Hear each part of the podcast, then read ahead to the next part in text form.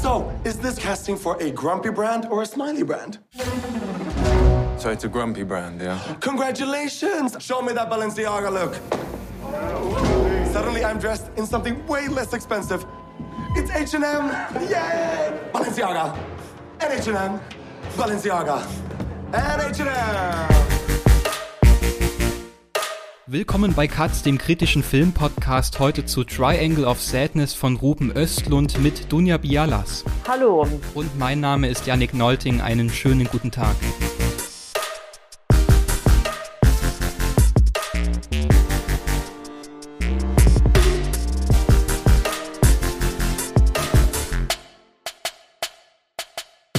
Dunja, du bist zum ersten Mal bei Katz zu Gast. Ich würde dich ganz kurz vorstellen für alle äh, Zuhörerinnen und Zuhörer, die dich noch gar nicht kennen. Also du bist unter anderem Sprecherin im Verband der deutschen Filmkritik, Mitbegründerin der Woche der Kritik, des Hauptverbandes Cinephilie und des Underdogs Filmfestivals. Also du bist äh, sehr breit aufgestellt in der deutschen Filmbranche, würde ich mal sagen. Und weil ich gerade schon erwähnt hatte, ähm, das Underdogs Filmfestival findet in München statt. Gerade ist die 17. Ausgabe zu Ende gegangen und ich würde sagen, bevor wir zu diesem großen Film heute kommen, über den wir sprechen wollen, nämlich wie schon gesagt Triangle of Sadness von Ruben Östlund, würde ich ganz kurz äh, die Frage an dich richten. Was war dein Eindruck von diesem Festival? Wie ist die Kinosituation im Moment und ist es leicht, wie, wie leicht oder schwer ist es für dich, so ein Filmfestival jetzt zu veranstalten? Gerade auch im Hinblick, dass ja wir gerade diese großen Streitpunkte haben, wie kann die Kinokultur überhaupt bestehen, wie kann ein Film wie Triangle of Sadness dieses, diese Kinokultur wiederbeleben und wie ordnet sich da vielleicht ein Festival wie das Underdogs im Moment ein? Ja, das ist natürlich äh, so eine schwierige Sache tatsächlich. Also Underdogs ist von der Definition her ein Festival, was ähm, sich zwischen dem Dokumentarfilm und dem Experimentalfilm bewegt. Das heißt, ähm, äh, eine ziemliche Nische schon von vornherein auslotet äh, und nicht äh, zwingend äh, direkte Zielgruppenansprache macht. Also man muss äh, tatsächlich ähm, mit Entdeckungsfreude äh, zu unserem Festival kommen. Das ist uns auch gelungen, sowas in München zu etablieren. München ist ja generell nicht so eine Stadt, die, ähm, was weiß ich, wie Berlin eine starke Kunstszene ähm, verankert hat, sondern doch ein bisschen mehr, ich sage jetzt mal, die bürgerliche Mitte bedient. Und ja, aber das ist uns gelungen. Wir haben dieses Jahr zum 17. Mal schon äh, stattgefunden. Und auch die letzten Jahre, also die letzten Corona-Jahre hatten wir immer Glück, dass wir quasi genau ins Corona-Loch hineingerutscht sind gerade noch und dann, bevor die Inzidenzzahlen wieder hochgingen, konnten wir dann gerade immer noch so eine physische Ausgabe im Kinosaal machen. Und das ist halt eben auch etwas, ähm, wo wir zu 100 Prozent dafür einstehen, für den Kinosaal. Also wir haben überhaupt nicht in Erwägung gezogen, irgendwie eine Streaming-Ausgabe äh, zu machen, sondern wir haben gesagt, dann fallen wir aus, ähm, weil das nämlich die Festivalarbeit total verändern würde. Also Festival ist für uns schon der Kontakt mit Leuten, mit Gästen und eben äh, die Kinoprojektion ähm, dieser dunkle Saal und der gute Sound, ähm, was ja immer wieder so beschworen wird, ist halt tatsächlich Fakt. Und ähm, da können noch so viele tolle Streamer, äh, die können das alle nicht ersetzen. Also ich glaube, das sollte jeder, der ins Kino geht, ähm, weiß das auch. Ja, und dieses Jahr war es dann so, ähm, wir haben jetzt keine Einschränkungen mehr im Kinosaal und auch für Festivals nicht. Und es ist tatsächlich ähm, eine, äh, das Publikum ist etwas zögerlicher tatsächlich. Also was letztes und vorletztes Jahr noch der Fall war, wo ähm, alle so hungrig und begierig waren, also quasi in diesen Corona-Löchern äh, den Kinosaal zu stürmen. Äh, dieses Jahr hatten wir in München natürlich zusätzlich noch das erschwerte Problem, dass wir gerade die Wiesen hatten also mhm. das Oktoberfest und dadurch sind die Inzidenzzahlen wirklich innerhalb von zwei Wochen haben die sich, glaube ich, verdreifacht. Ähm, das kam noch mal erschwerend hinzu. Äh, ja, also ich habe schon gemerkt ähm, im Vergleich zu 2019, wo wir echt super, super gut besucht waren, ähm, dass ich jetzt doch eine leichte Zurückhaltung feststellen kann was ja eben, und du hast es ja angesprochen, was ja tatsächlich die ganze Branche betrifft und, und nicht nur das, das Kino und die Filmbranche, sondern eben tatsächlich auch den ganzen Theaterbereich, äh, Konzertbereich äh, und so weiter. Also es ist wirklich, ähm, da geht schon ein bisschen ein Aufschrei durch die Kulturbranche und das ist wirklich schwierig, ja.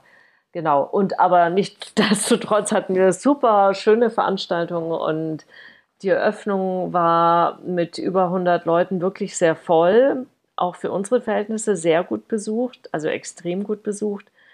Und ansonsten haben wir ein schönes, konzentriertes Programm gezeigt mit Artisan Focus, Ukraine Schwerpunkt mit Filmen aus ähm, dem Umfeld der HFF, die zum Beispiel jetzt äh, in der Ukraine so ein Babylon 13 heißt das, ein Projekt, ähm, Fundraisen und ähm, da wurden Kurzdokumentarfilme gezeigt und das war wirklich super und wird auch seine Fortsetzung finden, habe ich schon gehört.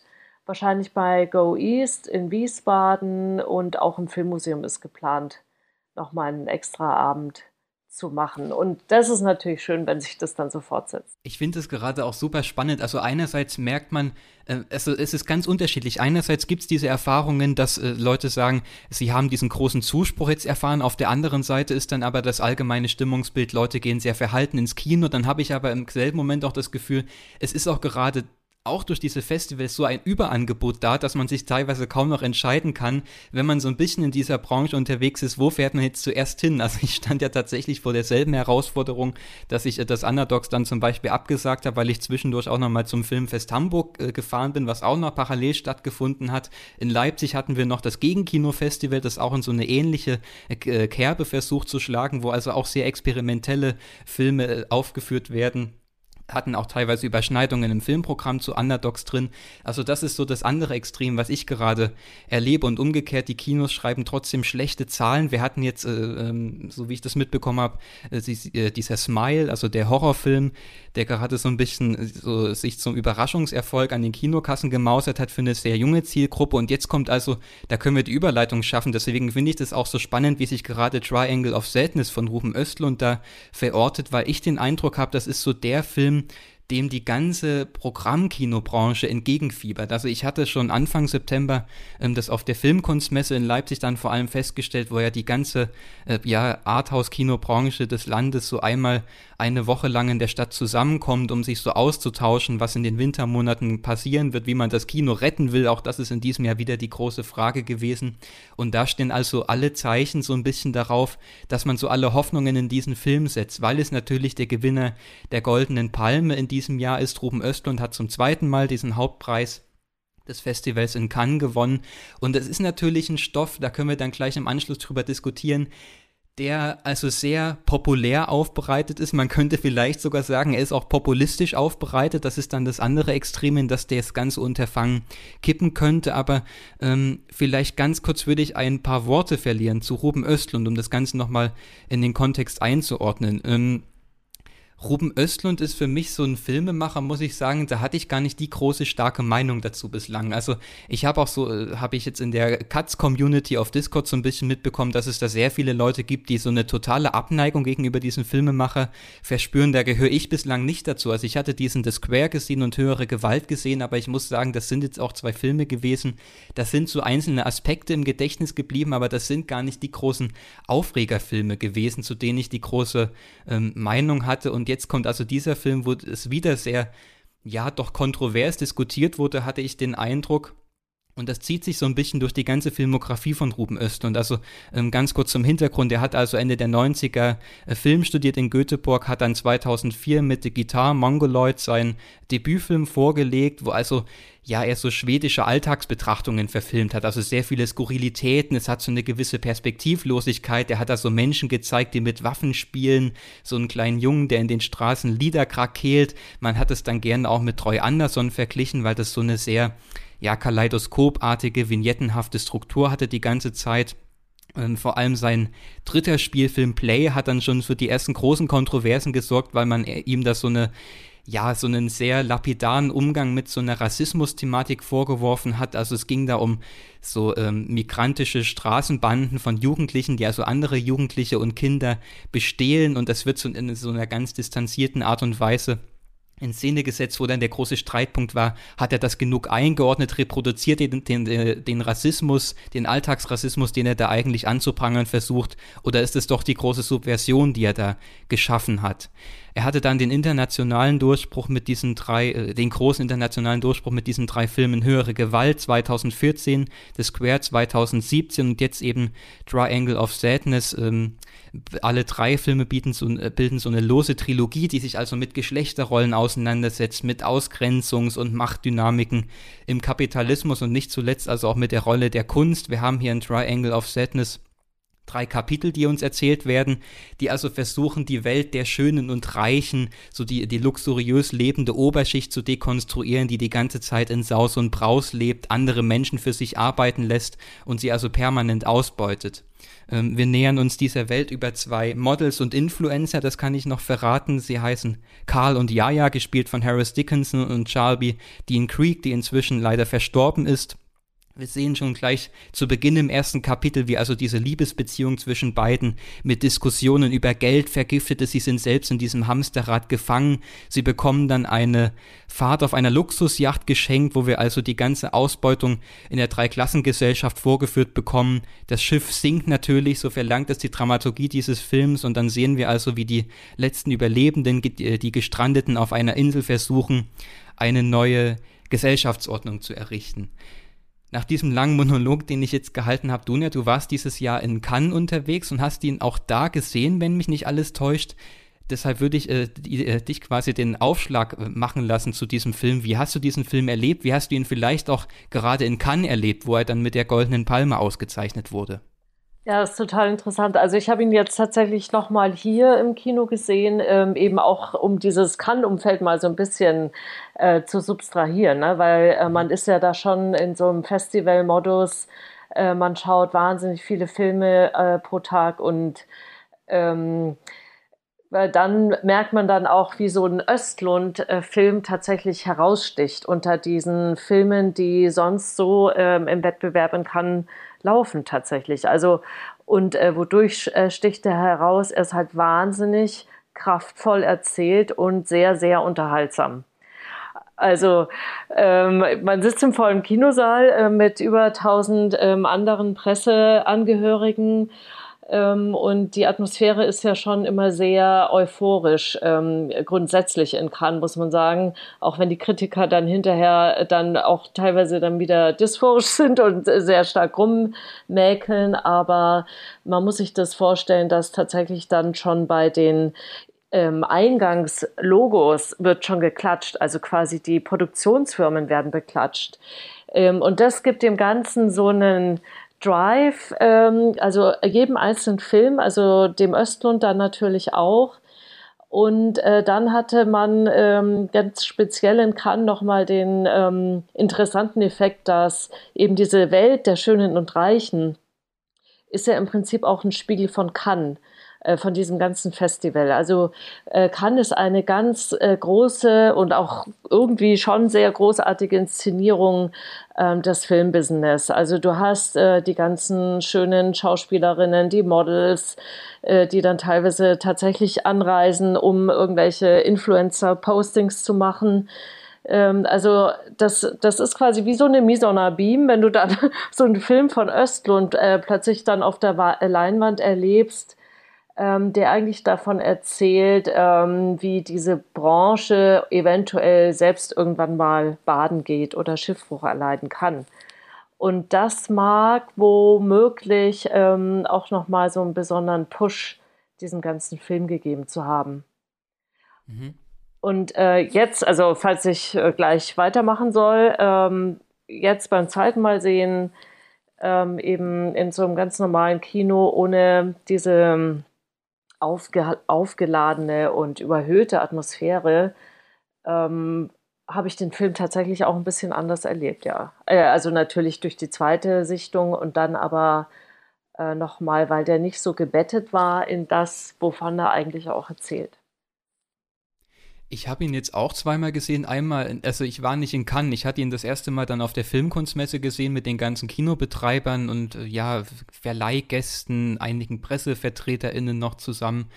Und da muss ich sagen, habe ich von dieser Stimmung, die immer so groß beschworen wurde, dass dieser Film, also dass da die Leute vor Lachen auf dem Boden liegen sollen und was weiß ich nicht noch was, das habe ich da überhaupt nicht bemerkt. Also da war fast Totenstille im Saal, da hat er so überhaupt nicht gezündet und habe ihn dann aber äh, vor kurzem nochmal in der öffentlichen Sneak Preview gesehen, wo natürlich auch nochmal eine ganz andere Stimmung herrscht, wo also von Beginn an so eine gewisse Ausgelassenheit vorherrscht, wo das Publikum vielleicht auch darauf eingestellt ist, dass es gleich eher etwas so, ja, so was Trashiges vielleicht zu sehen bekommt, weil natürlich fast jede Woche etwas Trashiges in der Sneak läuft, zumindest hier in Leipzig habe ich den Eindruck. Und da ist das doch noch ein bisschen anders angekommen. Also da war dann so ein bisschen was von dieser Stimmung, die dieser Film hervorrufen will, dieses kollektive Lachen, dieses kollektive Abfeiern, was da auf jeden Fall äh, ja beschworen werden soll.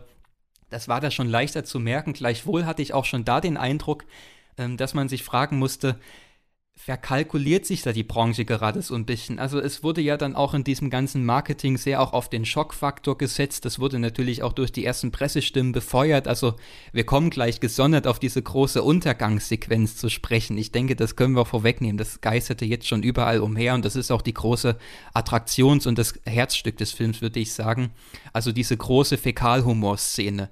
Mit der hat dann auch der US-Verleih am Anfang stark geworben. Sie haben diese kotzende Sonny Melles, also auf das Groß, äh, äh, Großaufnahme, auf das Poster des Films gepackt und mit diesem riesigen goldenen Kotzeschwall, der sich auf die Betrachtenden ergießt, ja, äh, das Marketing zu starten.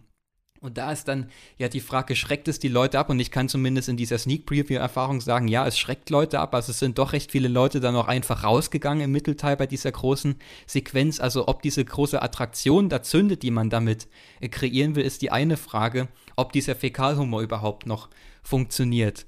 Hm, du hast jetzt schon ganz viele Sachen angesprochen. Also diese diesen Kannspiegel können wir jetzt vielleicht mal wegnehmen. Ich glaube, das ist ja auch vielleicht so ein Problem, dass sich da gerne darauf ausgeruht wird, so die goldene Palme von Cannes, aber dann würde ich äh, dich direkt zurückfragen, was meinst du, wie wird das überhaupt wahrgenommen? Also interessiert das Leute ein halbes Jahr später überhaupt noch, dass dieser Film die Goldene Palme in Cannes gewonnen hat? Und dann noch die nächste Frage, also wie würdest du das einschätzen? Wie ist Ruben Östlund überhaupt in der öffentlichen Wahrnehmung verankert? Denn ich habe so das Gefühl gewesen, äh, gehabt, dass der eigentlich in so einem, in so einer breiteren Wahrnehmung nicht sonderlich etabliert ist. Also ja, der hat diese zwei goldenen Palmen jetzt hintereinander gewonnen, der hat auch, der genießt ein bestimmtes Renommee international in der Filmbranche, aber wenn man jetzt doch mal Leute auf der Straße nach Ruben Östlund äh, fragt, dann würde ich doch sagen, sieht es eher mau aus. Also ich glaube auch dieser, The Square, sein letzter Film, der hat weltweit ein bisschen mehr als 9 Millionen Dollar eingespielt. Das ist jetzt auch nicht der große Kassenschlager gewesen. Deshalb erstaunt mich so ein bisschen,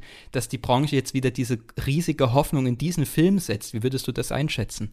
Ja, äh, viele Sachen sind das jetzt. Ähm, lass mich mal kurz ja. auseinanderdröseln. Ja. Ähm, also erstmal dieser, dieser Schockeffekt, von dem du gesprochen mhm. hattest, ne? mit dem wird ja ganz offensiv äh, beworben und das ist ja tatsächlich auch ähm, eins der ähm, Kernstücke damals in Cannes hatte ich äh, vorgeschlagen, dass man einfach nur diesen Teil auch auskoppelt und nochmal als Kurzfilm äh, zeigt, weil das einfach mhm.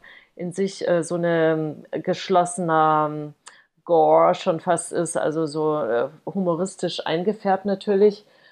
Ähm, dass Leute da rausgehen, verwundert mich. Also ich meine, es, es gibt ja, ähm, also Kotz, Kotzen im Kino hat ja schon auch echt eine lange Tradition. Also und gerade mit dem Essen ähm, zu spielen, mit den ganzen ekelerregenden Szenen, ähm, äh, was weiß ich, Monty Python, ne, Sinn des Lebens mhm. oder auch das große Fressen. Also äh, das ist jetzt im Prinzip, ist es ja auch schon was althergebrachtes. Also wenn das heute noch wirklich schockiert, dann, ja, dann muss man sich wundern. Also im Gegenteil, man hat so ein, natürlich so ein hämisches Vergnügen an dem Ganzen, aber wir sprechen ja noch ein bisschen detaillierter. Ne? Also genau, wenn die Reichen dann kotzen, ist, gibt es natürlich was anderes. Ähm, es ist nicht nur eklig, es ist auch wunderbar anzuschauen.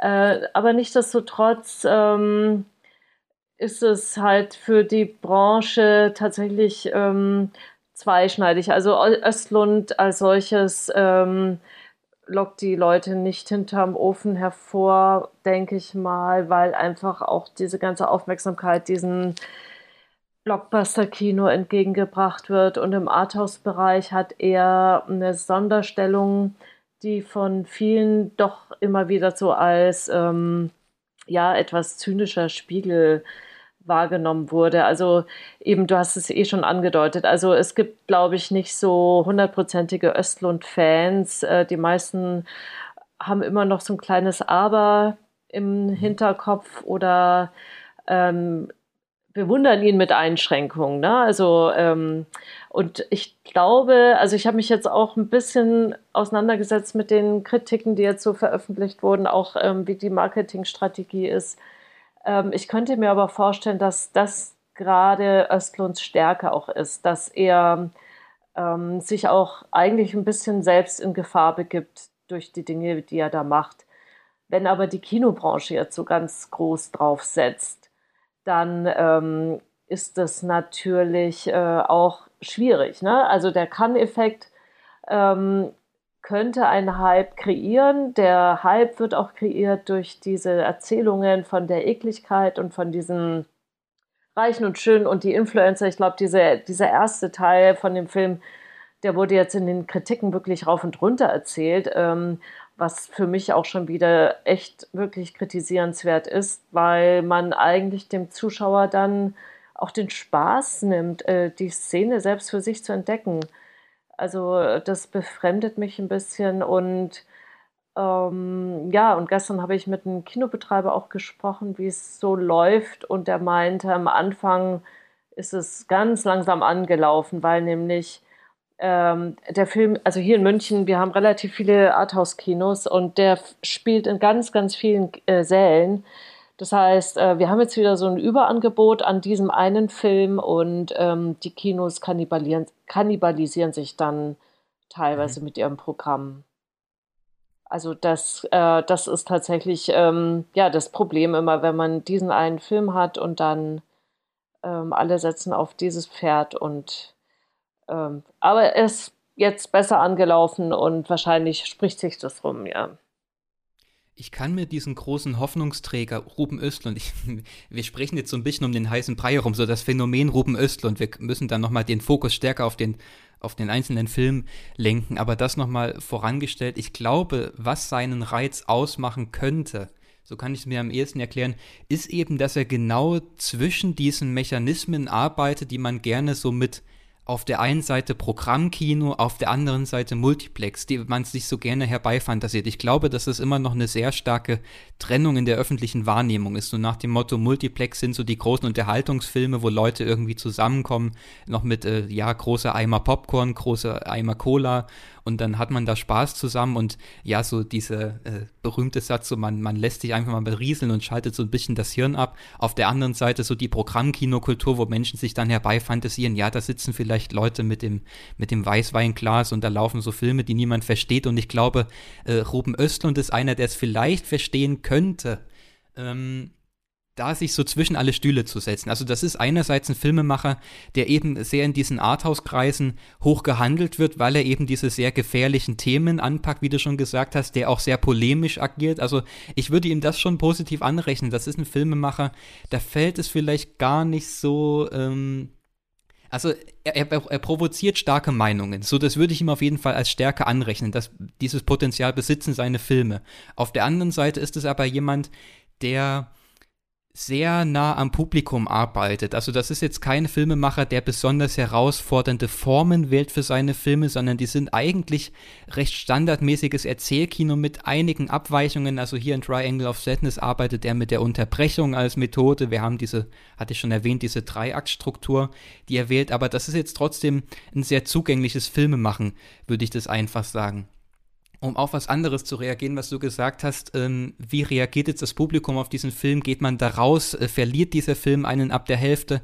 Ich kann das schon irgendwie nachvollziehen, dass Leute von dieser großen, ja, von dieser Kotzeskapade, die er da zündet, um quasi, ich würde auch sagen, sein bisheriges Schaffen so ein bisschen gegen die Wand fahren zu lassen, die er da abfeuert, die hat eine gewisse Performance, die er da entwickelt. Und das finde ich auch, ist auch die, ja, die, die große Stärke, die dieser Film birgt. Also er arbeitet da mit diesen schwankenden Bildern. Man muss vielleicht nochmal kontextualisieren. Also wir haben diese, äh, das, diese Luxusjacht, auf, die der, auf der der Film spielt. Die gerät quasi in einen Sturm. Es ist gerade das Captain's Dinner. Die Schönen und Reichen essen da diese schon sehr ekelhaft aussehenden Gerichte. Also wir haben da so, ja, so Gelatinehaufen, die dann noch wackeln auf dem Teller und irgendwelche zerteilten Fische und trotzdem schaufelt man alles in sich rein, weil es natürlich bezahlt wurde und weil sich da niemand die Blöße der Seekrankheit geben will. Aber letztendlich, ja, ähm, gipfelt es im Fiasko und alles bahnt sich seinen Weg wieder aus den Körpern nach draußen. Wie gesagt, er hat das so schwankenden Bildern, also die Bilder, äh, ja, gehen die ganze Zeit hoch und runter. Er hat ja. da ganz gute Kameratricks, die er dafür findet. Und genau, das hat schon eine da, gewisse Intensität.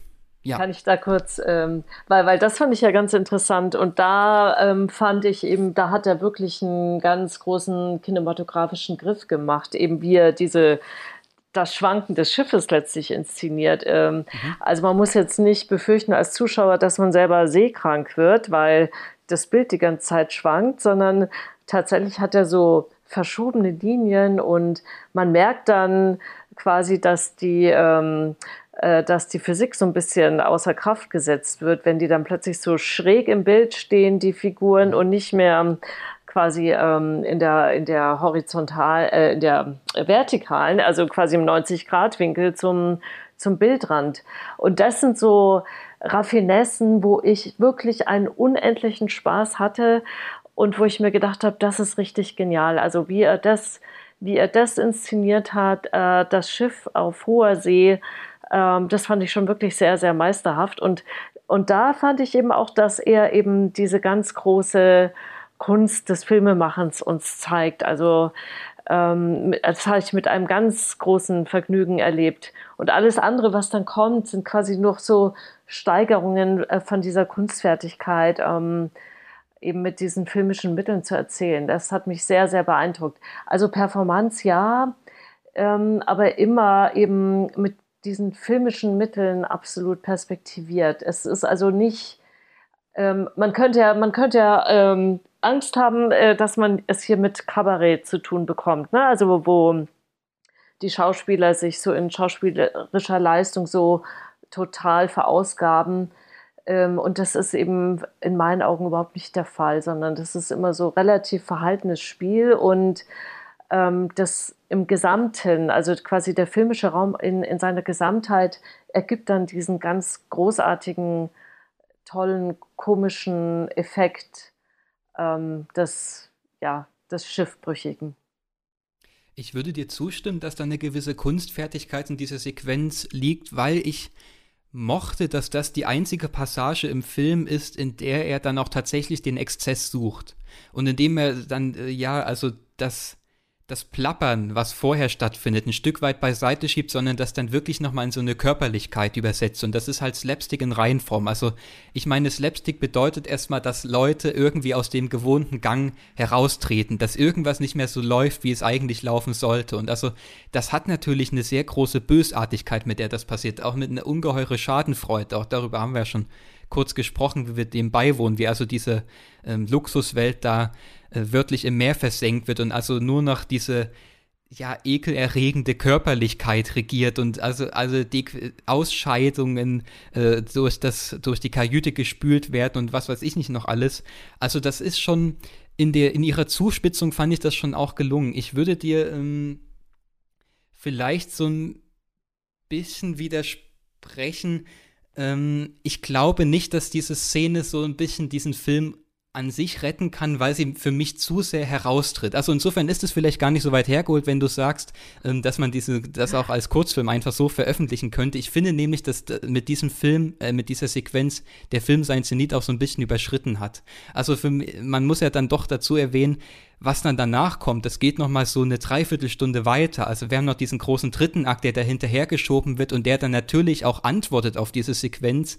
Und da wird es für mich schwierig, weil da diese Kunstfertigkeit, die er da in diesem Exzess findet, die wird da so ein bisschen zunichte gemacht, weil er dann wieder sehr in dieses Erklären reinfällt, ähm, indem er uns dann zeigt, wie könnte jetzt also diese neue Gesellschaft entstehen oder wie könnte sie vielleicht gerade nicht entstehen. Und da ist für mich der Film dann doch in sich zusammengebrochen. Wie hast du diesen dritten Akt erlebt? Ja, also genauso wie du es beschreibst. Also ich habe mir jetzt im Nachhinein noch gedacht, also der dritte Akt ist ja unfassbar lang tatsächlich. Mhm. Also ich finde auch da hätte man durchaus kürzen können und ohne Verluste, weil es ist ja auch redundant. Also wir haben die Situation des Schiffbrüchigen, die eigentlich im Prinzip jeden Tag dann das Gleiche erlebt. Ähm, ähm, ja, also Fische fangen und irgendwie sich ums Le Überleben kümmern. Und das wird uns eben immer wieder und nochmal erzählt. Nichtsdestotrotz habe ich mir dann gedacht, weil ähm, ich immer gewillt bin, quasi in der Langeweile dann auch was Positives auffinden zu können. Ich habe mir gedacht, äh, das muss doch ganz bewusst gesetzt sein. Also, dass man das quasi diese Unerträglichkeit des Zustands. Also im Prinzip mhm. Östlund äh, vernichtet in diesem dritten Akt, Vernichtung ist vielleicht ein bisschen äh, zu großes Wort, aber er vernichtet in diesem dritten Akt diese ganze Unterhaltsamkeit, die er vorher hatte. Also der erste Akt ist ja unfassbar unterhaltsam, ja, das ist wie Screwball, äh, dieser Streit zwischen dem Pärchen, ähm, dann geht es mehr ins Situative hinein, dann verliert sich das Pärchen in diesem Ensemble von äh, Passagieren und Schiffsbesatzung. Ähm, also quasi die einzelnen Figuren werden immer, immer unwichtiger und das Ensemble, also quasi diese Gesellschaft, die wir da kennenlernen, die tritt in den Vordergrund. Und im dritten Teil ähm, ist diese ganze Unterhaltsamkeit weg. Und ähm, mich hat es fertig gemacht, genauso wie ganz viele andere.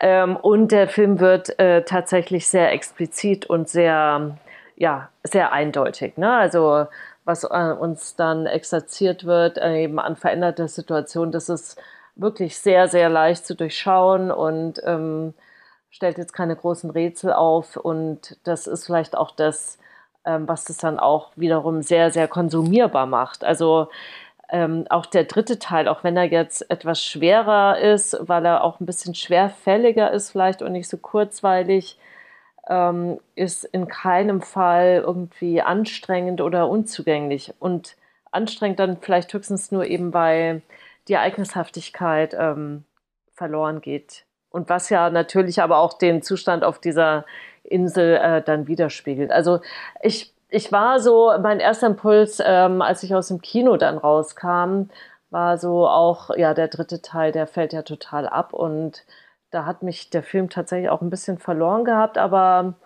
jetzt hat es nochmal ein bisschen in mir gearbeitet. Und da habe ich mir gedacht, ja, äh, eigentlich, und das würde ich sagen, das ist das Mutige eigentlich, ähm, was Östlund hier macht, weil ich ihm schon unterstelle, dass er weiß, was er da tut.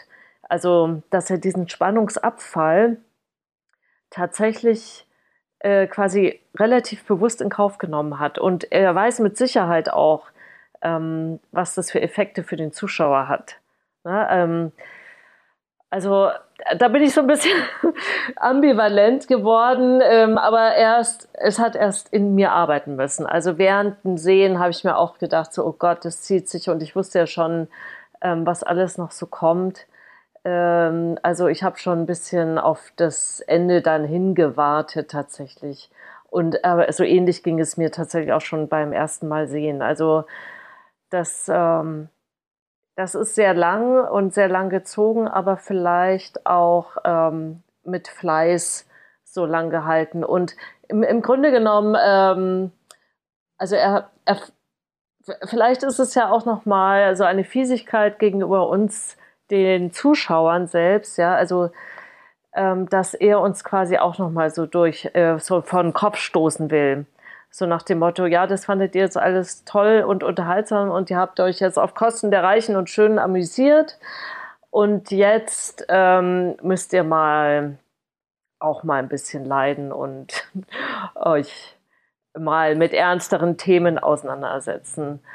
Und ich fand es natürlich ein bisschen ähm, schwerfällig. Also ich habe mir gedacht, äh, so teilweise diese Explizitheit und diese, ja, diese Situation, wie er sie auf der Insel darstellt, es grenzt schon ein bisschen an, an so ein Dozieren eines alten Haneke, fand ich irgendwie. Also ja, man wird so gespiegelt und man, man, man, man bekommt so ein moralisches Lehrstück dann plötzlich präsentiert.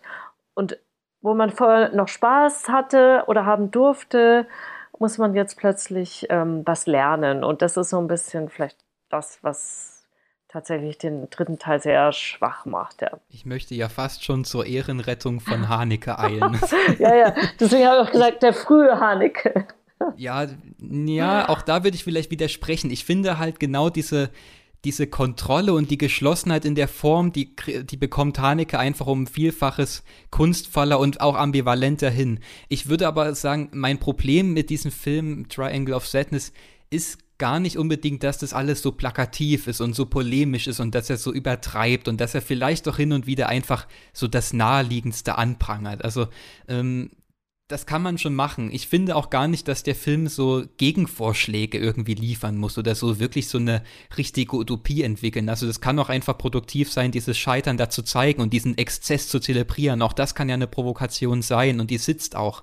Mein Problem ist aber dann, also ich habe das auch, auch so erlebt, dass da eine gewisse Spannung liegt in dieser unterschiedlichen Tonalität, die er für diese drei Episoden ähm, findet. Ich finde zum Beispiel auch die ersten zwei Episoden nochmal ganz verschieden. Ich hatte auch die erste Episode, wenn wir den Alltag dieses Paares ähm, begutachten dürfen, das ist gar nicht so locker leicht, wie es am Anfang vielleicht erscheint, sondern das habe ich eigentlich schon eher beklemmend erlebt, weil ja auch diese Pointe, also dass auch äh, dieser Charakter von Harris Dickinson dann zu so einer Schimpftirade plötzlich aushol, ausholt, so eine Übergriffigkeit plötzlich an den Tag legt. Also das ist schon eine sehr beklemmte Situation, wie er diesen Gag immer weiter totreitet und immer wiederholt und immer geht diese Streitsequenz noch weiter. Also das fand ich schon recht geschickt gemacht, wie er diese drei Episoden da so auseinanderfallen lässt. Aber dann äh, frage ich mich halt, wozu das Ganze und wie tritt das jetzt in Dialog zueinander? Also es ist ja es ist eigentlich recht klug gewählt, wie er das grundlegend angeht. Er versucht ja über diese individuelle Ebene dieses Liebespaares sich an das große gesellschaftliche Ganze anzunähern und es geht dann nun mal vorrangig um Menschen als Ware. Ich würde so sagen, das ist das grundlegende Thema dieses Films.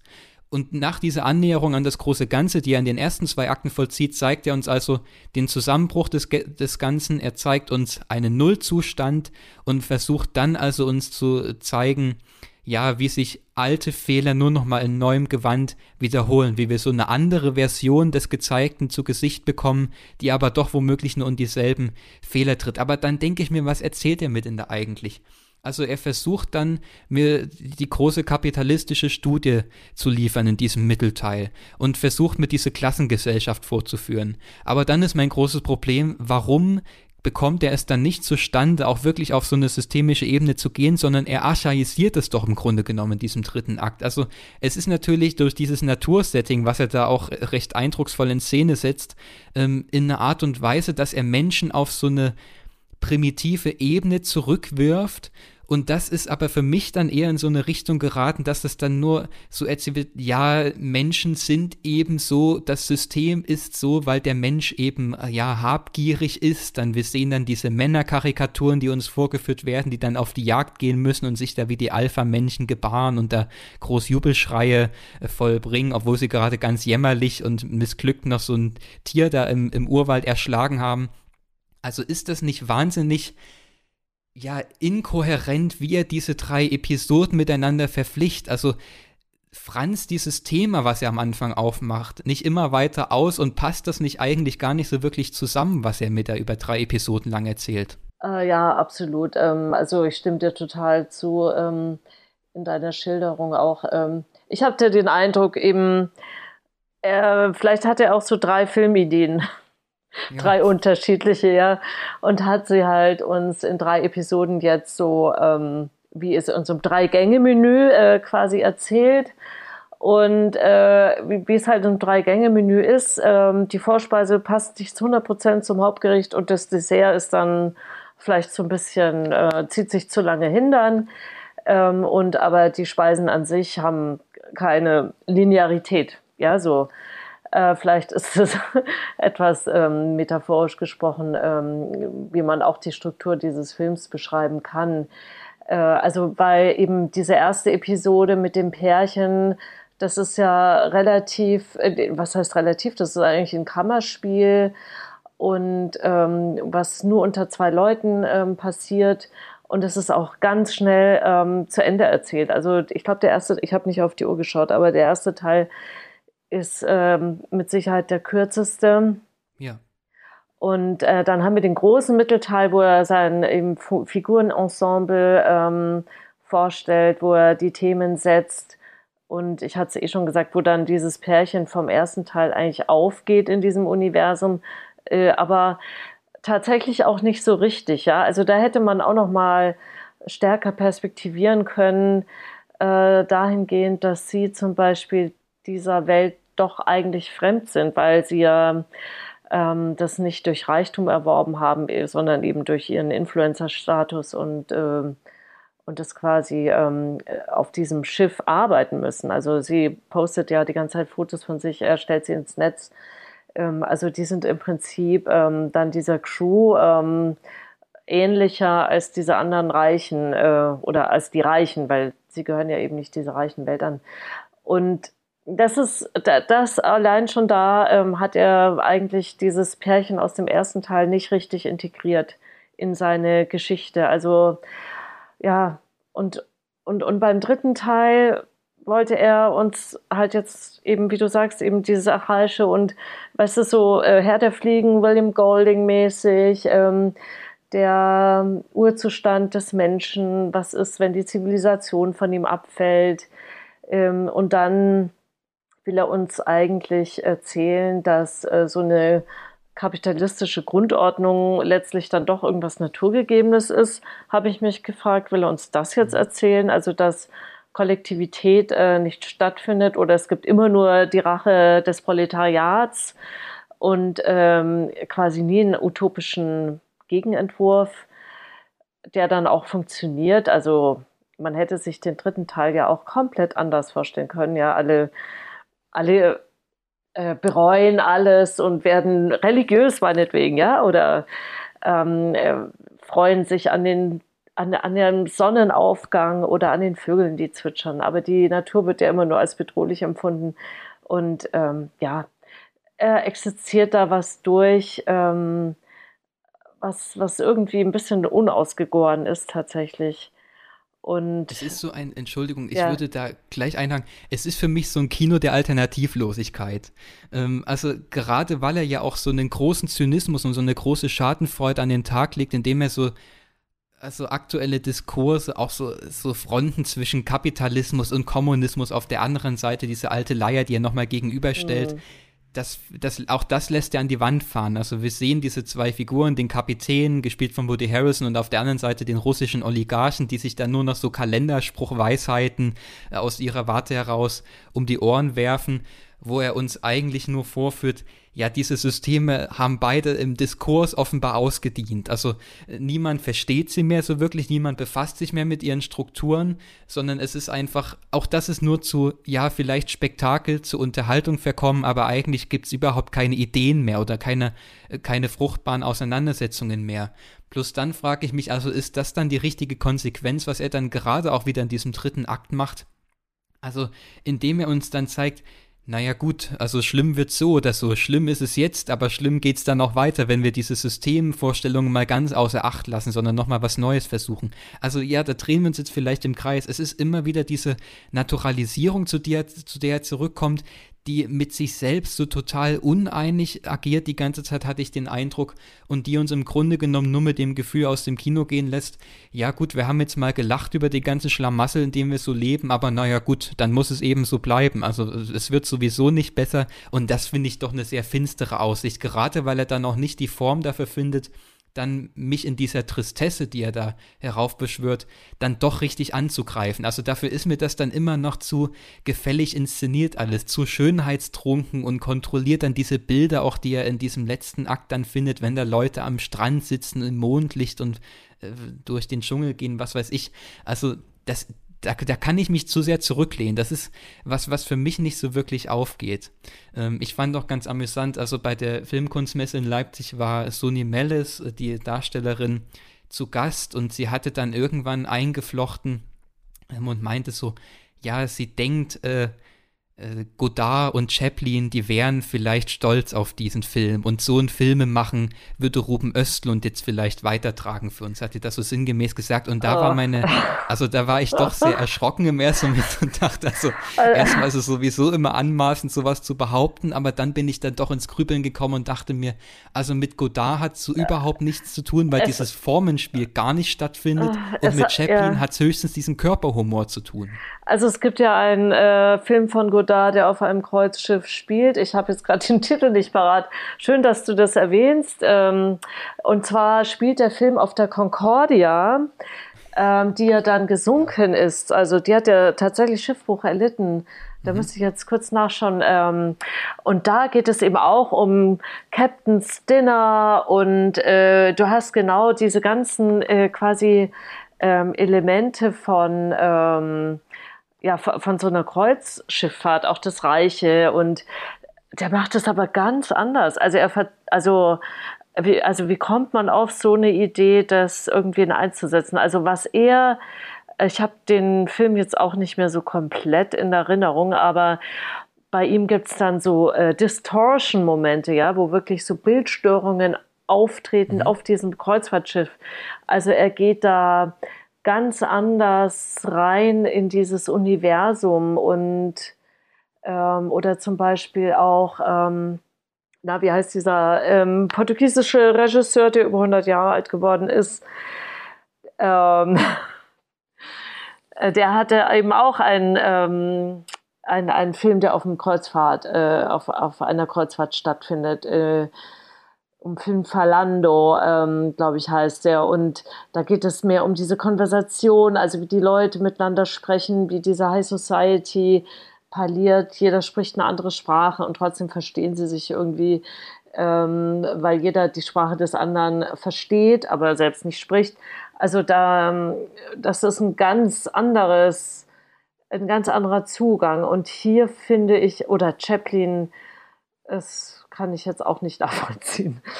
Und, und hier ist es ja vielmehr so, dass er, ähm, also äh, was ich äh, am problematischsten eigentlich finde, ist, dass diese Kreuzfahrtgesellschaft ist ja so abgekapselt mhm. von uns und von, von allen möglichen Filmzuschauern oder Kinogehern. Es sei denn eben, man ist gerade in Cannes. Ja, das war tatsächlich ähm, äh, quasi diese ähm, motivierte Zusammenhang zwischen Zuschauern und oder dem Universum, in dem man sich selbst gerade befindet und dem Film. Aber ansonsten ähm, hat das Kino ja doch eher nicht äh, mit dieser Operette, ja fast schon oper opernhaften ähm, High Society oder hochkulturell, vermeintlich hochkulturellem ähm, Umfeld zu tun. Und äh, deswegen kann man das so abspalten. Also der Film wird einem überhaupt nicht, kommt einem überhaupt nicht richtig nahe oder wird einem auch selbst überhaupt nicht gefährlich. Und das ist, glaube ich, etwas, ähm, wo ich dann das Gefühl hatte von so einer reinen These, die sich da aufspannt. Ähm, eben Kapitalismus äh, führt zum Untergang und wie du sagst, es gibt aber keinen Alternativ, äh, keinen Alternativvorschlag. Und das Ganze hat aber mit uns auch nichts zu tun. Also wir können, wir, wir müssen im Prinzip nur durchschauen, in was für einem Rädchen wir da stecken. Aber letztlich sind wir nicht Betroffene des Schiffsbruchs oder so. Das denke ich halt auch, ja, das ist so ein, also so ein geringes oberes Prozent, gesellschaftliches Prozent, was er uns da vorführt, wo ich mir denke, also das ist halt auch ein sehr leichtes Ziel. So natürlich gibt es da keine zwei Meinungen darüber, dass das irgendwie obszön ist, was da veranstaltet wird. Also, und er machte ja auch von Anfang an keinen Hehl daraus, wenn, also wir werden in diesen Schauplatz eingeführt damit, dass ein Helikopter vorbeifliegt und wirft so einen Koffer mit Nutella-Gläsern ab. Also spätestens da weiß man ja, was uns hier gezeigt werden soll. Ähm, und das finde ich halt auch so ein bisschen fragwürdig, ob dieses Brennglas jetzt wirklich so geeignet ist, um so generell auf das große Ganze draufzuschauen. Also nicht mal die Reichen selber widersprechen doch, äh, wenn man sagt, dass das irgendwie alles falsch ist, was da stattfindet. Und ich finde auch der spannendste Moment ist dann tatsächlich, wenn also Sonny Mellis, die die äh, Gattin des russischen Oligarchen spielt, dann zu dieser Geste ausholt, äh, dass sie ja, die ganze Belegschaft dazu animieren will, schwimmen zu gehen, die Wasserrutsche zu benutzen. Also so eine auferlegte Freiheit, äh, so, ein, so ein Vergnügen, was dann eben doch noch wieder so die Fortsetzung bestehender Machtverhältnisse ist. Das fand ich eine spannende Szene, weil da das plötzlich so eine Ambivalenz und auch so eine ganz unangenehme Spannung wieder bekommt, die der Film ansonsten nicht birgt. Also was ich dann ansonsten sehe, sind dann doch diese Karikaturen und ich finde auch, da widerspricht sich der Regisseur selbst. Also er hat zum Beispiel der Taz ein Interview gegeben, das hatte ich heute nochmal gelesen, wo er also auch nochmal sagt, er wollte diese Reichen nicht für ihren Reichtum kritisieren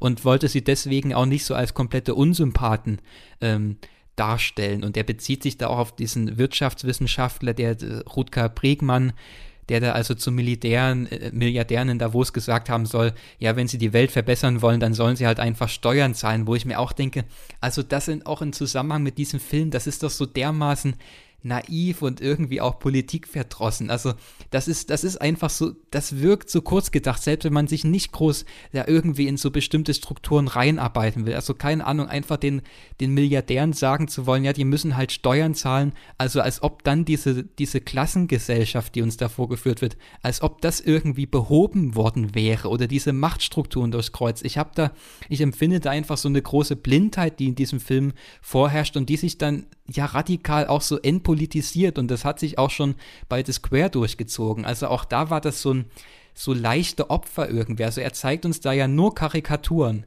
Das ist ja jetzt also auch so ein elitäres Kunstverständnis, was auch in diesem Film damals schon äh, durchschimmerte die ganze Zeit. Und er versucht dann so bestimmte Schocktherapien einzubauen und so Bestrafungsrituale gegen diese Welten, die er da aufmacht aber dann frage ich mich auch, also ist das nicht irgendwie armselig, wie uns dann nur so Bestehendes zu, in so Spektakel verwandelt wird, aber eigentlich hat er auch aus dem Medium Film so gar nichts rausgeholt. Ich finde übrigens, was du vorhin gemeint hattest, du hattest ja gelobt, dass äh, du gut fandest, dass sich die Schauspielerinnen und Schauspieler nicht so verausgaben und da so eine Kabarettnummer draus machen.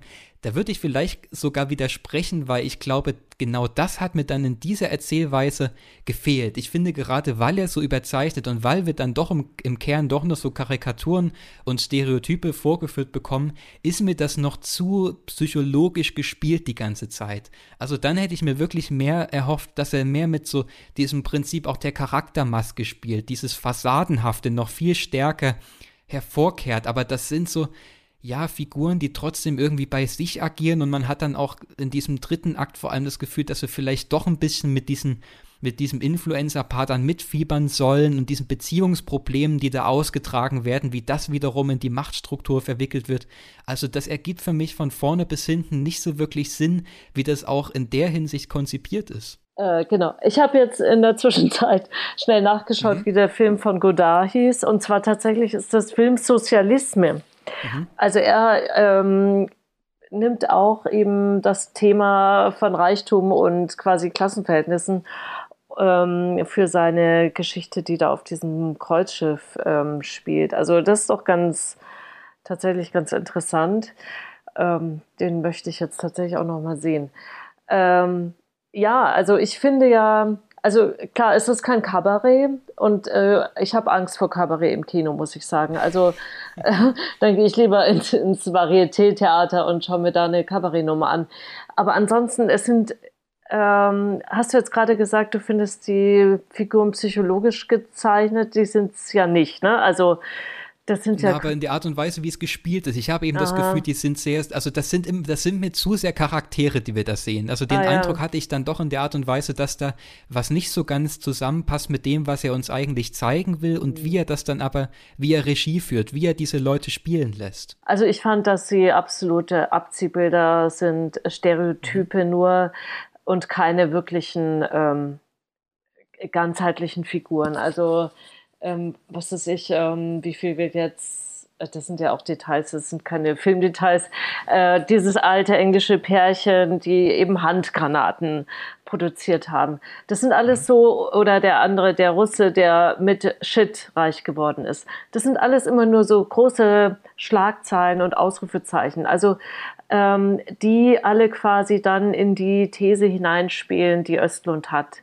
Oder in diese, eben diese Dualität ähm, bedient und auch eben von dieser Schlechtigkeit der kapitalistischen Gesellschaft eigentlich nur äh, zeugt. Also im Prinzip arbeitet ja da keiner irgendwer was Ehrenhaftes oder ähm, hat irgendwas Sinnvolles bis jetzt in seinem Leben gemacht. Äh, und trotzdem sind sie die Reichsten der Welt. Äh, und das, äh, das fand ich, ich glaube, das macht auch diesen ganzen Zynismus aus, dass man die Figuren findet man attraktiv, die werden attraktiv gezeichnet, also die sind alle schön, aber die sind stereotypische Abziehbilder und ich kann sie eigentlich in keinem Moment tatsächlich als Figuren ernst nehmen. Also ich habe da immer eben die Ausrufezeichen äh, gesehen, äh, beziehungsweise eben sind das doch Karikaturen oder so ähm, relativ einfach gezeichnete Comicfiguren vielleicht. Also auch der, der Kapitän und sein, äh, äh, sein, sein quasi Gegenspieler dann ähm, bei, dieser, bei diesem ein Sprechduell ähm, der Oligarch, das, genau. Ja. Der Oligarch, das sind auch alles nur, das ist für mich alles sehr, sehr stereotyp angelegt. Also, und eben wie du das schon gesagt hast, also es gibt keinerlei Deepness in den Zitaten, in denen sie sich um die Ohren schlagen. Also da gibt es keine Diskussion, da gibt es auch, da gibt es eben nur die Schlagzeilen. Und mhm. Äh, das macht einen doch dann letztlich, ähm, also ich habe äh, diese Kapitalismuskritik, die ja oft äh, genannt wird, die habe ich gar nicht so ernst genommen oder ich konnte sie gar nicht so wahrnehmen während des Films, weil äh, sie für mich überhaupt nicht verfangen hat. Also es wird zwar aufgeworfen, aber es ist, wird genau in dieser gleichen Oberflächlichkeit ins Spiel gebracht, wie auch diese ganze Welt, in der der Film spielt, eben oberflächlich ist. Also und das ist schon wieder mal so eine komische Doppelung bei Östlund, äh, wo ich dann äh, eben auch schon bei Square oder The Square ähm, das Problem hatte, äh, dass er im Prinzip doch nur repetiert, was er denunziert. Äh, also er macht das, er macht, er bedient sich, er, er schwimmt da mit auf dieser Welle. Letztlich. Also die, die, diese ganzen vielen oberflächlichen Reize, die er ausstreut, die äh, schöne Unterhaltsamkeit, die er nur eben durch diese etwas ähm, grassierende Langatmigkeit im dritten Teil dann quasi unterminiert. äh, ansonsten würde ich sagen, ähm, ist er da tatsächlich so leicht konsumierbar, wie, wie eigentlich auch die Welt seiner Figuren äh, für diese Figuren selbst leicht konsumierbar ist. Also das, mhm. das macht für mich ähm, äh, das ganze Problem letztlich aus bei diesem Film, ja. Und auch bei Östlund generell. Ja, ich finde halt, also wenn man da jetzt vielleicht auch nochmal im Rückblick drauf schaut, diese Trilogie, die er da konzipiert hat, mhm. die also nur lose miteinander verflochten ist. Man muss da jetzt nicht die vorherigen Teile ähm, irgendwie gesehen haben. Es geht da nicht um Plotzusammenhänge. Ich finde doch höhere Gewalt ist doch noch ein sehr gelungener Film gewesen, weil er auch, weil ich auch da den Eindruck hatte, dass er da viel reduzierter in seinem Thema agiert. Also auch da haben wir diese geschlossene Gesellschaft in diesem Skiresort, in dem Hotel, ähm, der, der Familienvater, der vor der Lawine davonrennt und seine Familie im Stich lässt, da ging es ja tatsächlich eher um diesen reinen Geschlechterdiskurs erstmal. Also so die Rolle des, des Mannes, des Familienvaters, die da so ein bisschen ja in, ins, ins Wackeln gebracht wird, auf den Prüfstand gestellt wird, äh, wie der, ja, der, der Ernährer der Familie hat, hat sie plötzlich im Stich gelassen und wie sich dann so eine ganz unbequeme ähm, Atmosphäre durch diesen Urlaub zieht, der uns da vorgeführt wird. Auch da haben wir schon dieses Prinzip, was in Triangle of Sadness dann wieder sehen, wie sich Figuren so in der Natur verlieren, ähm, letztendlich. Ähm, und dass darüber so eine Orientierungslosigkeit doch hergestellt wird. Das fand ich damals noch gelungen und doch sehr verdichtet in seinem Thema, was er da gewählt hat. Aber ich habe so bei The Square und jetzt auch bei Triangle of Sadness das Gefühl, dass er uns so alles auf einmal erzählen will, die systemische Ebene gleich noch mit und er will alles so in das große Ganze verflechten und so Zusammenhänge herstellen, aber die stellt er für mich einfach nicht her. Also wirklich, ich werde aus diesem Film nicht schlau, was er mit da eigentlich erzählen wollte, auch bei The Square nicht. Ich sehe dann diese einzelnen Passagen, diese Vignetten. Also wir hatten auch bei The Square die einzige große Sequenz, die mit da im Gedächtnis geblieben ist, ist natürlich die mit dem Affen. Also diese Performance Kunstszene, wo dann äh, ja die, die Gesellschaft bedrängt wird von diesem Performer und die Frage ist nur noch, wie, was lassen sich diese Menschen eigentlich gefallen im Namen der Kunst? Wann greift jemand ein? Das ist doch eine interessante und auch wieder eine sehr intensive Sequenz gewesen was auch da wieder eine gewisse Performance herstellt, eine gewisse Unmittelbarkeit und Intensität, ähm, wo so Figuren mit ihrem anderen im Grunde genommen konfrontiert werden, genau wie es jetzt in Triangle of Sadness mit dieser Fäkalien-Tirade im Mittelteil unternimmt. Aber das ist für mich auch alles, was da hängen bleibt. Wie gesagt, ich gehe aus, auch aus Triangle of Sadness raus und habe natürlich so ein, zwei Mal geschmunzelt und so eine Pointe von fünf trifft dann mal ins Schwarze und dann hat man mal seine Freude. Aber dann gehe ich doch sehr ernüchtert raus und muss sagen, ich bin weder klüger nach diesem Film, noch hat es für mich jetzt die große Erfahrung gehabt, weil es für mich zu disparat in diese einzelnen Teile zerfällt, wo ich mir eins und eins und eins irgendwie selber zusammenzählen soll, aber es ergibt einfach keine wirkliche Summe. Ja, äh, absolut einverstanden. Also bei äh, höhere Gewalt ähm, ist, glaube ich, warum der wirklich so gut war, ist, äh, glaube ich, der Tatsache geschuldet, dass ähm, dieser Film wirklich auf einen selbst ähm, zurückwirft, ne? dass man sich denkt, mhm. wie hätte ich gehandelt, was hätte ich gemacht? Genau, und diese ja. Frage stellt er auch relativ explizit in dem Film selbst. Also das ist ja quasi so ein moralisches Lehrstück, das aber sehr, sehr schlau ist und tatsächlich so eine grundanthropologische Fragestellung beinhaltet. Ne? Also rettet man das eigene Leben oder rettet man das Verlieben seiner Sippe, um mhm. das äh, mal so auszudrücken.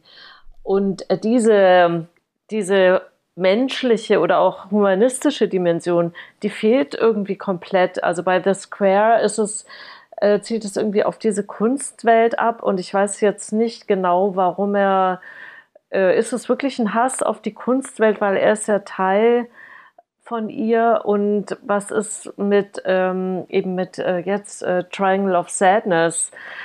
Ähm, was hat er denn da jetzt? Wieso müssen wir uns mit dieser Kreuzfahrt äh, auseinandersetzen? Ja, das ist so, so etwas so, wo ich mir denke, so mein Gott, ist mir doch egal eigentlich. Ja, also ähm, warum hat er sich nicht ein anderes Setting äh, gesucht? Äh, das sind auch ähm, grundlegende ähm, quasi ästhetische ähm, Choices, die, die mir nicht so, äh, ja, also ich, ich kann damit auch wenig anfangen. Also, und dann dieser dritte Teil, diese Robinsonade, ähm, also da ist schon eben dieser große Zeigefinger schwebt da über allem, eben aber nicht der moralische, sondern äh, irgendwie so ein Pseudo, pseudopolitischer oder systemkritischer womöglich, also politisch ist es ja auch nicht. Also das eben, man, man weiß gar nicht mehr, was, was ist eigentlich sein Anliegen. Also außer, dass er uns beibringen will, ähm, dass die Verhältnisse sich immer nur umkehren, aber nie verändern lassen. Oder wie? Ja, und sein nächster Film ist ja jetzt schon angekündigt. Also ich glaube, der heißt The Entertainment System is Down. Damit ist auch der In Inhalt schon erklärt. Also es soll ja wohl um so ein Flugzeug gehen, ein Langstreckenflug und unterwegs fallen plötzlich alle Unterhaltungsgeräte aus und die Leute müssen sich also plötzlich mit sich selbst beschäftigen.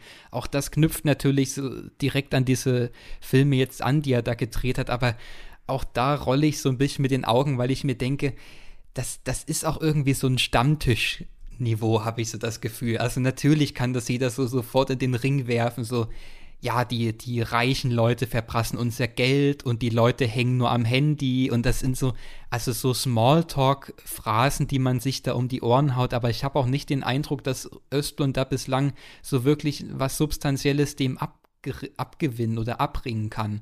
Also deshalb muss ich sagen, ich habe bei Triangle of Sadness schon so ein bisschen verstanden, warum manche Leute diesen Regisseur so abgrundtief hassen. Also das ist doch ein Kino, was von dem man sich ganz gut einnehmen lässt mitunter, aber bei dem man dann doch auch ein bisschen frustriert rausgeht. Aber vielleicht nochmal als abschließende Frage. Ich hatte jetzt äh, das schon, ja, Kino der Alternativlosigkeit genannt. Wir hatten jetzt Zynismus äh, oftmals benannt, Schadenfreude. Würdest du denn sagen, ist das als Satire für so bestimmte aktuelle Tendenzen repräsentativ? Also wie würdest du diesen Film jetzt generell so vor dem Hintergrund des, des populären Komödienkinos vielleicht einordnen oder des satirischen Kinos? Ähm, schwierig. Also das, also für, für eine, wenn man es jetzt als Komödie ähm, sehen will, was es ja zweifelsohne ist, ähm, ist es doch für mich immer noch eine schlauere und interessantere Komödie als ähm, eine durcherzählte Komödie, ja, die wir sonst haben, also wo, wo wir eine stringente Erzählung haben und dann so komische Figuren und irgendeinen blöden Plot, der dann gut ausgeht am Ende. Ähm, da muss ich schon sagen, da habe ich doch dieser Brüchigkeit und auch diesen eben diesen Leerstellen, die da äh, Östlund schon ähm, streut und eben diese Fragezeichen, die dann letztlich offen bleiben, äh, finde ich dann doch immer noch interessanter als ganz pauschal gesprochen, ja, als ähm, jetzt so ähm, gängiges äh, Komödien erzählen. Und weil du jetzt im Speziellen nach einer Satire gefragt hast, ähm, fällt mir jetzt gerade überhaupt keine Satire ein, die vielleicht bin ich da grundsätzlich auch eher abgeneigt, aber hast du da hast du da einen Film gerade im Kopf, ja, also auf den du Das ist wirklich schwierig, weil ich glaube auch, also naja gut, wir hatten diesen, ach wie heißt der bei Netflix mit dem Meteoriten? Don't Look Up, der letzte Ah ja, das war ja das ganz war so fürchterlich. ja, das stimmt.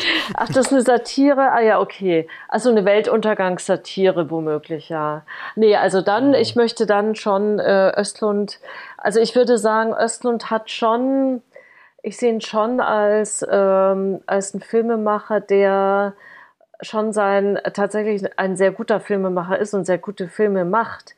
Nur ob uns das dann letztlich gefällt, ähm, weil er in meinen Augen ja immer wieder was riskiert, weil er nicht so, weil er dann immer wieder auch doziert und ähm, quasi sich nicht zurückhalten kann oder das ein bisschen anders macht. Ähm, also er stößt uns so ein bisschen so vor den Kopf. Er will nicht, er will interessanterweise, glaube ich, nicht von allen geliebt werden. Also ich kann mir vorstellen, dass er das schon könnte auch wenn er jetzt zweimal die goldene Palme bekommen hat. Ja, also ich glaube, ähm, er will auch ein bisschen edgy sein und äh, das versucht er teilweise dann vielleicht ein bisschen zu lautstark.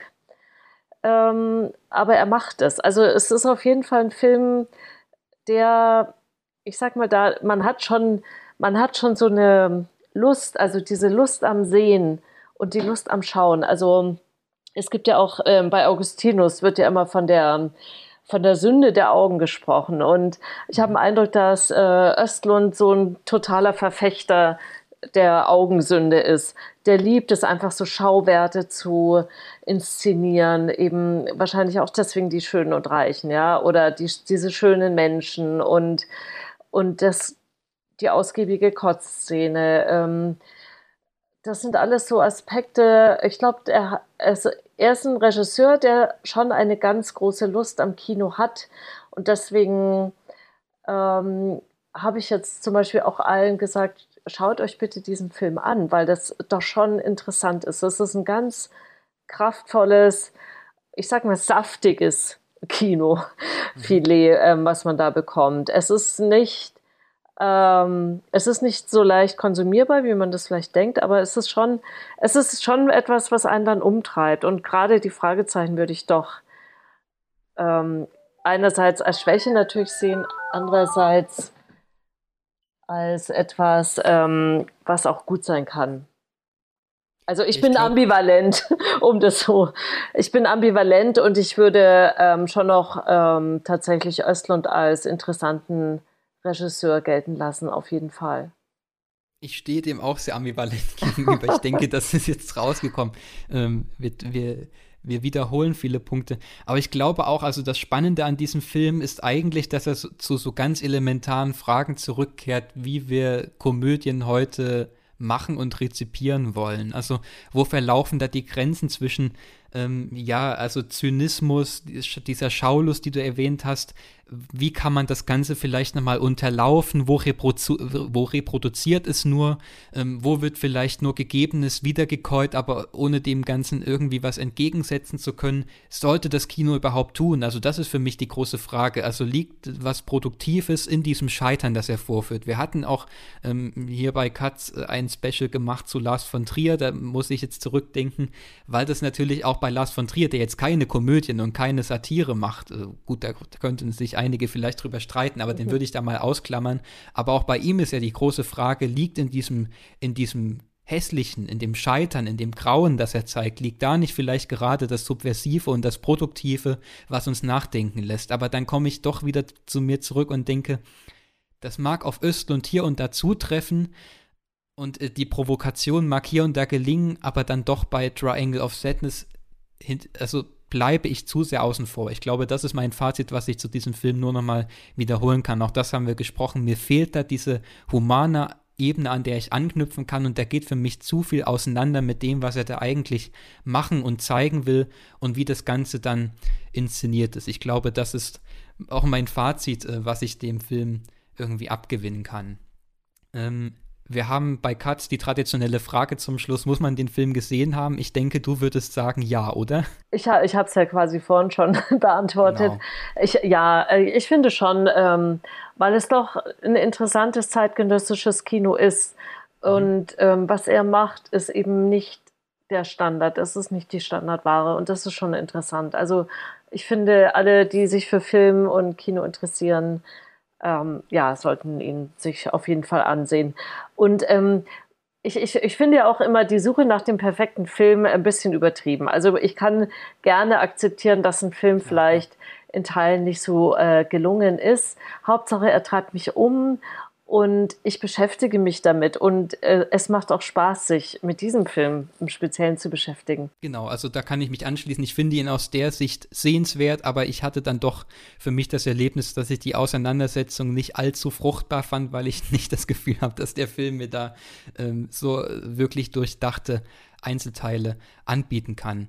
Ähm, eine Abschlussfrage noch. Gibt es ein Kunstwerk, einen aktuellen Kinofilm oder ein, eine Bucherscheinung, eine literarische Erscheinung, die du den Leuten empfehlen möchtest? Ähm, jetzt erwischst du mich auf kaltem Fuß, weil ich ja äh, quasi ähm, gerade von meinem Underdogs Festival ähm, aussteige mhm. und jetzt als nächstes in die Biennale einsteige. Also mhm. ich bin gerade ähm, jetzt nach dem Festival wieder werde ich wieder ein bisschen rumreisen und eben die Filme quasi vom nächsten Jahr hoffentlich sehen oder andere Filme, die ich jetzt bis jetzt noch nicht sehen konnte.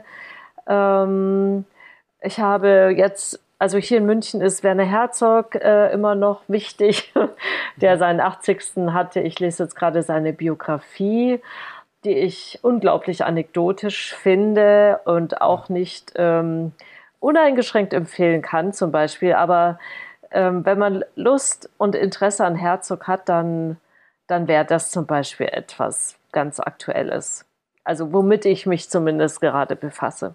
Es ist so ein Best-of, hatte ich das Gefühl. Ich habe es auch vor kurzem gelesen. Es wird sehr viel wiederverwertet, hatte ich den Eindruck, was er schon äh, oftmals erzählt hat, aber ich hatte doch wieder an vielen Passagen große Freude. Ich habe auch überlegt, was ich eventuell empfehlen möchte und bin doch bei dem aktuellen Kinoprogramm so ein bisschen ernüchtert. Also da läuft jetzt gerade gar nicht der große Brüller. Vielleicht kann man nochmal auf Rimini hinweisen von Ulrich Seidel, der jetzt in Deutschland gestartet ist, hier in Leipzig offensichtlich nicht sehr erfolgreich gestartet. Deshalb äh, viele Leute hat es womöglich nicht erreicht. Es gab jetzt diesen großen Skandal nochmal, Medienskandal um Ulrich Seidel, der zweite Teil zu Rimini Sparta wurde jetzt in Hamburg gezeigt, auch sehr empfehlenswert, wie ich finde. Aber das ist doch ein, ein zweiteiliges Werk, was ich nochmal empfehlen würde, äh, sich damit auseinanderzusetzen. Ich glaube, das ist ein ganz reichhaltiges Werk, was aus diesem Jahr auch unbedingt im Gedächtnis bleiben wird. Genau, also zu Herzog noch ein Satz. Mhm. Er ist Herzog ist ein toller Hecht, aber das in aller Bescheidenheit. Das war so Also, genau, ich stimme dir auch dazu, genau. Dann äh, verabschieden wir uns mit Berne Herzog. Ich danke dir recht herzlich, dass du dir die Zeit genommen hast. Sehr gerne, es hat großen Spaß gemacht. Ja, vielen Dank. Und dann äh, einen schönen Tag noch, äh, guten Abend, wie auch immer. Auf Wiedersehen. Tschüss.